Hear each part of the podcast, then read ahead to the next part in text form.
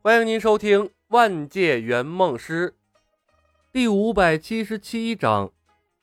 不要面皮儿的漫威大佬。设定好航线，大多数时候驾驶宇宙飞船并不需要手动操控，除非是经过小行星带或者空间乱流之类的复杂环境，那个时候才考验飞行员驾驶技术。平时。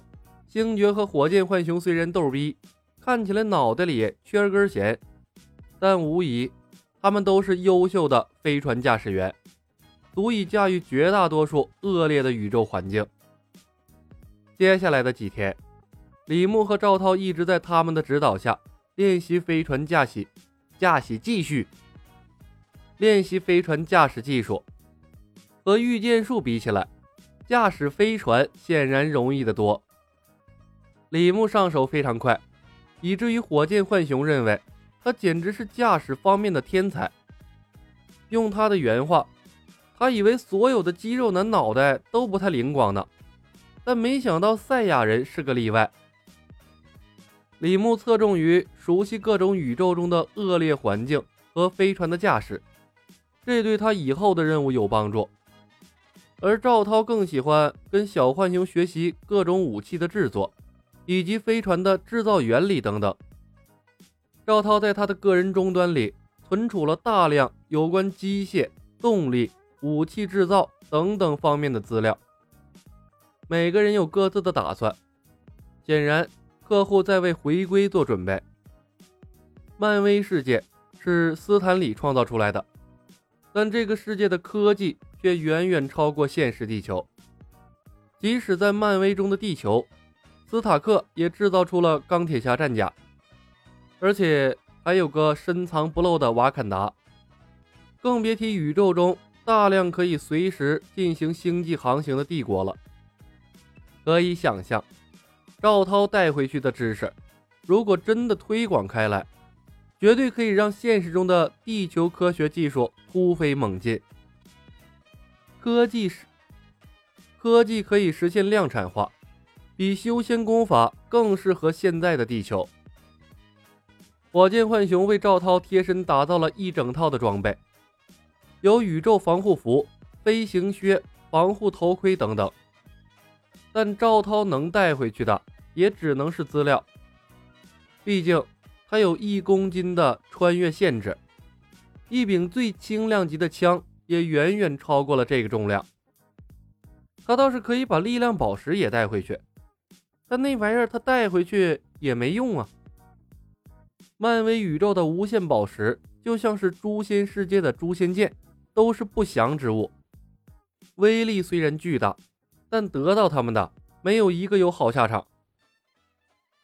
永渡离开的时候，贴心的把米兰洛号的追踪器留给了星爵。这些天，他们一直在追着梦姬的脚步。那个女人疯了吗？飞船驾驶舱里，星爵的情绪有些暴躁，不断的走来走去。他到底想干什么？开着飞船在宇宙逛街吗？奎尔面前的投影上清楚的显示了米兰洛号的行动轨迹。十多天的功夫，米兰洛号至少进行了二十次的空间跳跃。期间，梦境只是在康特拉夏星和博哈特星短暂停留了两次。应该是给飞船添加补给。康特拉夏星鱼龙混杂，这里有银河系最大的黑市和娱乐场所。宇宙佣兵和星际猎人、拾荒者、掠夺者等等，在宇宙中的闲散人员和职业者，都会在这颗星球上休整享乐，为飞船补给资源，解决一些生理需求什么的。按理说。这样的星球很适合梦境生存，但他只在这颗星球上短暂停留了一天，便又重新踏上了征程。他的行动轨迹就像是一个无头苍蝇，开着飞船在宇宙中闲逛。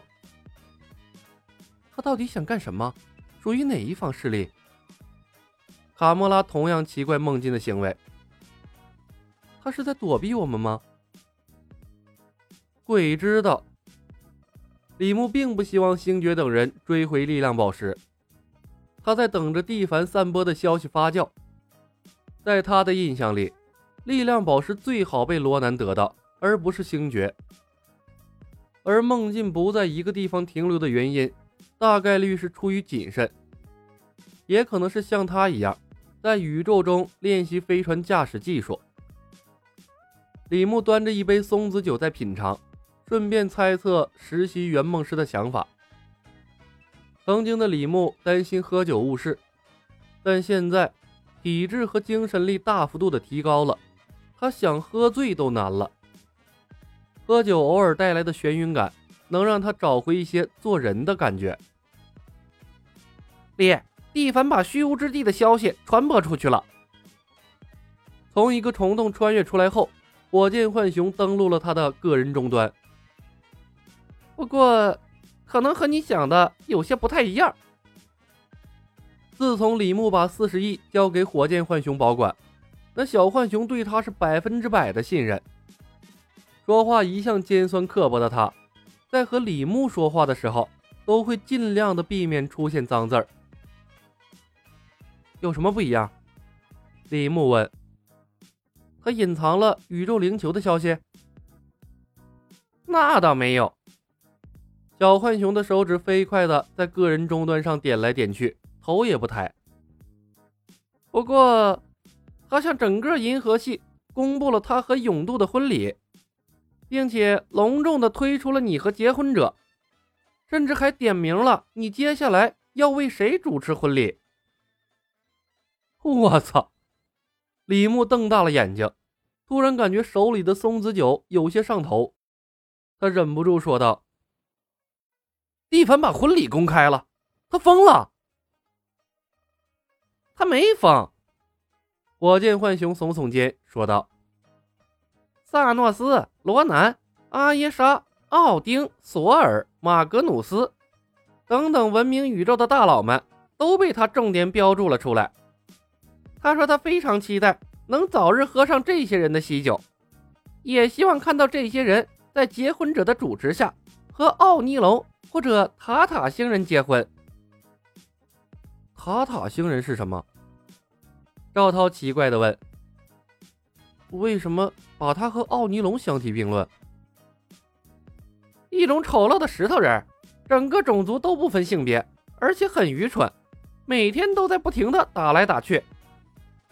火箭浣熊道：“没人愿意和他们打交道。”收藏家的脑袋被驴踢了吧？啊，不对，整个漫威宇宙的人思维方式都有问题。李牧的头忽然有些疼，他明白永渡为什么坚持离开他们了。蒂凡的公告发出去之后，只要那些强者收到消息，结婚者就会成为人人喊打的老鼠。没人愿意被人逼着强制的和不明生物结婚，连鼎鼎大名的收藏家都栽了。要想不被结婚，最好的办法就是先一步干掉结婚者。蒂凡替他做出了决定：要么履行诺言，把所有的大佬都得罪一遍；要么毁约，被蒂凡发动通缉令追杀。蒂凡有的是钱，他悬赏追杀结婚者。李牧想象得到未来在银河系的日子了，肯拿出四十亿来赞助他。却还能想出这样的主意来折磨他，看得出来呀，蒂凡的确非常恨他。而且，这个家伙和那些东方的仙神大佬比起来，似乎真的不在乎脸面，还有些小心眼儿。这漫威宇宙活得久的人都是疯子吧？这次麻烦大了。以往，李牧都是主动成为武林公敌。唯有这回，他是被别人推上了武林公敌的道路。这咋办呢？李牧陷入了沉默。星爵和卡莫拉似乎也想到了这点，两人忧心忡忡地看着李牧。